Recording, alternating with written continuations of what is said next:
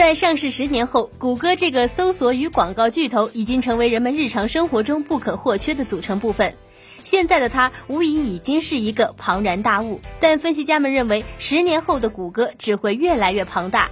分析家称，拥有充足的现金储备、活跃的风险资本支持以及网络世界无以伦比的缓存能力，未来十年，谷歌不仅能够维持其网络之王的地位，而且还会继续扩大。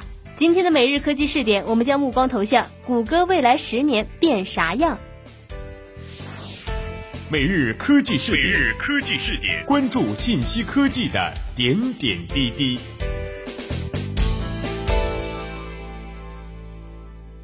美国市场研究公司 Needham Co 分析师克里赖斯说：“未来十年，谷歌公司为自己的定位之一就是科技界的领军角色，而且谷歌失去这种领袖角色的风险很小。他们有维持这种趋势的资金和远见资源。这种现金与远见的结合，赋予了谷歌发现潜在长期竞争威胁的优势，同时也能帮助谷歌进军开始显现潜力的新领域。比如说，二零零五年，谷歌曾远见卓识的买下了安卓操作系统。”当然，尽管移动行业还在继续增长，但是除了智能手机和平板电脑外，谷歌近来开始向日常生活的其他方面扩张。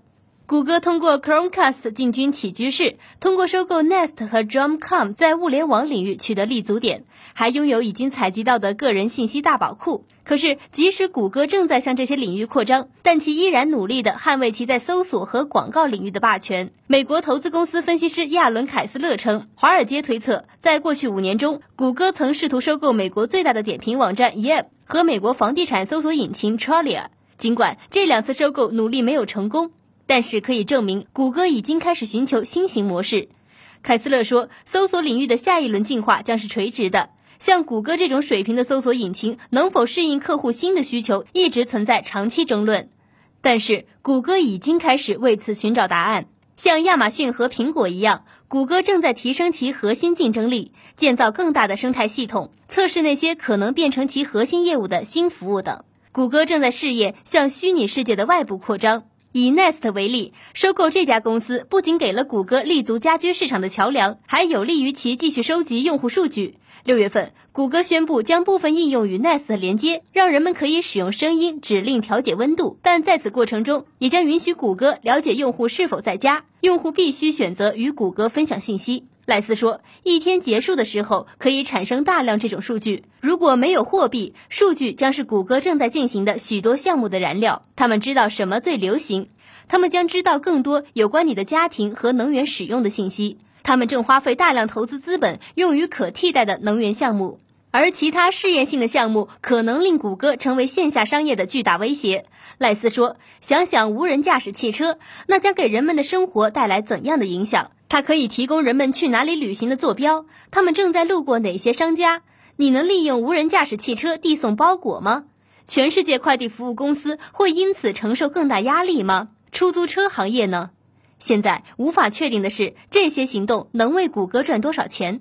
专家预测，为了维持网络之王的地位，谷歌肯定乐于通过在新兴领域建立支配地位进行扩张和遏制竞争对手，至少也会在这些领域保持相当大的存在感。凯斯勒说，在未来十年中，物联网将成为新的热点。他预计，谷歌会继续进化，不再仅仅是一家科技巨头。通过购买像 YouTube 和 Twitch 这样的产品，它可能成为媒体公司。